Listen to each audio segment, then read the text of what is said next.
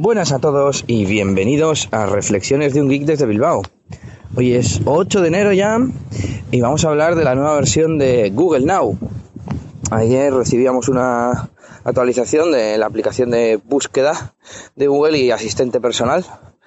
Y ahora la principal novedad es que desde cualquier pantalla de, de escritorio no sé si habrá que tener el, widget de búsqueda, supongo que sí, yo le, yo le tengo. Y desde cualquier pantalla del escritorio eh, se puede utilizar a partir de Android 4.1 el comando OK Google sin, sin tener que, que darle con el dedo, se puede llamar a lo que es la propia búsqueda con OK Google. Eh, abres al abrir la actualización, pues te aparece una pantalla de bienvenida que te lo explica eh, te dice que hay también mejora en algunas tarjetas. No, no me fijé en qué más había. Me llamó la atención el tema de lo que Google. Y, de primeras, pues yo no, vi nada y dije, pues, pues en, mi teléfono no está, porque como es raro, como tiene mi UI y, no tengo las últimas versiones y no sé qué, como yo ya anteriormente no podía utilizar esa funcionalidad eh, por no cumplir con requisitos del sistema o algo así, pues bueno, pues dije, pues yo no lo tengo. Pero luego lo volvió a leer Nelly y me animé a, enredar un poco, me fui al apartado de ajustes, al apartado de voz y ahí estaba, OK Google, y me ofrecía el grabar tres veces mi voz diciendo OK Google para activar la funcionalidad. Tenía, me pedía también eh, activar algo de ubicación y demás de Google, pero bueno, yo lo tengo ya siempre activo y, y me funcionaba. Eh, estando en cualquier escritorio me permite activar el OK Google que yo utilizo un montón, lo utilizo ya de hecho tengo en, el dock inferior de mi UI tengo eh, un icono para abrir la búsqueda de voz de Google Now. Y, por supuesto lo utilizo en el LG Watch en Android Wear. Y, ahora todavía lo voy a utilizar más, porque aparte de que se, se ha habilitado en todos los escritorios del, del launcher, eh, lo tenemos disponible cuando el teléfono está bloqueado, sí está cargando. Y como os comenté en el podcast de ayer, pues es casi siempre, es casi siempre que estoy al menos eh, sentado trabajando, ya sea eh, en el trabajo o en casa haciendo cosas en el ordenador.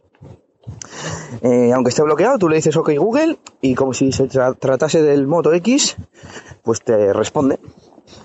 Así que bueno, una cosa que, me ha molado bastante porque yo lo utilizo. ¿Tú utilizas la búsqueda de Google Now? Pues la verdad es que poco y cuando la uso es en el, en el reloj. Eso te iba a preguntar después, ¿en el reloj sí que la usas? Poco, pero sí. Sabes que ahora diciendo fotos y detrás otra consulta, al menos en, en el reloj, te devuelve imágenes, ¿no? Yo más igual añadir recordatorio o algo así. No, no suelo hacer tampoco búsquedas en Google. Yo quiero hacer un artículo en el blog ese que tenemos por ahí de las cosas que se pueden hacer, porque mm, cuando la gente me pregunta me, lío y me amontono a decir las cosas y, así para tenerlas ordenadas y listadas en un sitio. Por cierto, que eh, hay para cosas para las que Google ya sabe que buscas fotos. Si buscas Megan Fox, te saca fotos directamente, ¿eh? No hace falta que digas eh, fotos. Han añadido también a la actualización el reconocimiento de voz sin conexión. ¿Así? ¿No estaba eso antes? Vamos, lo ponen como novedad. Yo lo que hice ayer fue eh, descargarme el paquete de, de idioma eh, offline en inglés, porque bueno, de vez en cuando, muy pocas veces, pero una vez busco alguna chorrada en inglés y bueno, pues para que, para que me entienda. Y bueno, cambiando de tema, pero quedándonos en Google, eh, últimamente estoy viendo que ya hay mm, aplicaciones compatibles con Google Fit que exportan o importan los datos de la plataforma de salud de Google.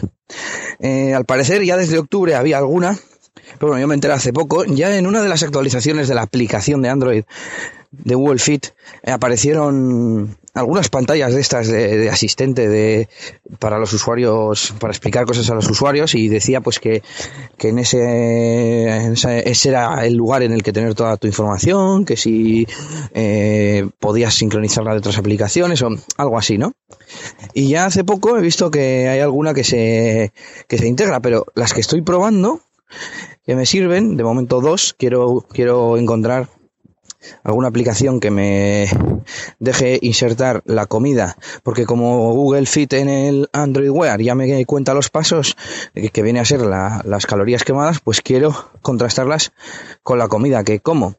qué es lo que hago con Fitbit y como Fitbit no lo estoy ni usando ya, pues así igual me lo quito de medio y lo vendo. ¿Qué he dicho? Fitbit. Ah, vale. Quiero hacer una corrección. A lo del reconocimiento de voz sin conexión sí que existía, lo que pasa que el la descarga de actualizaciones de los idiomas había que hacerla de forma manual y ahora es automática. Mira, eso sí que me fijé en el apartado de, de los ajustes.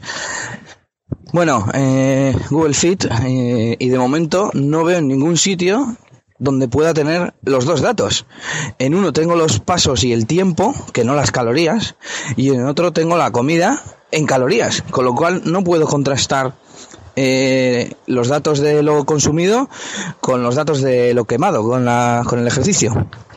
Pero bueno, seguiré investigando y ya os contaré sobre este tema más en profundidad porque me interesa me interesa tenerlo tal y como os he dicho.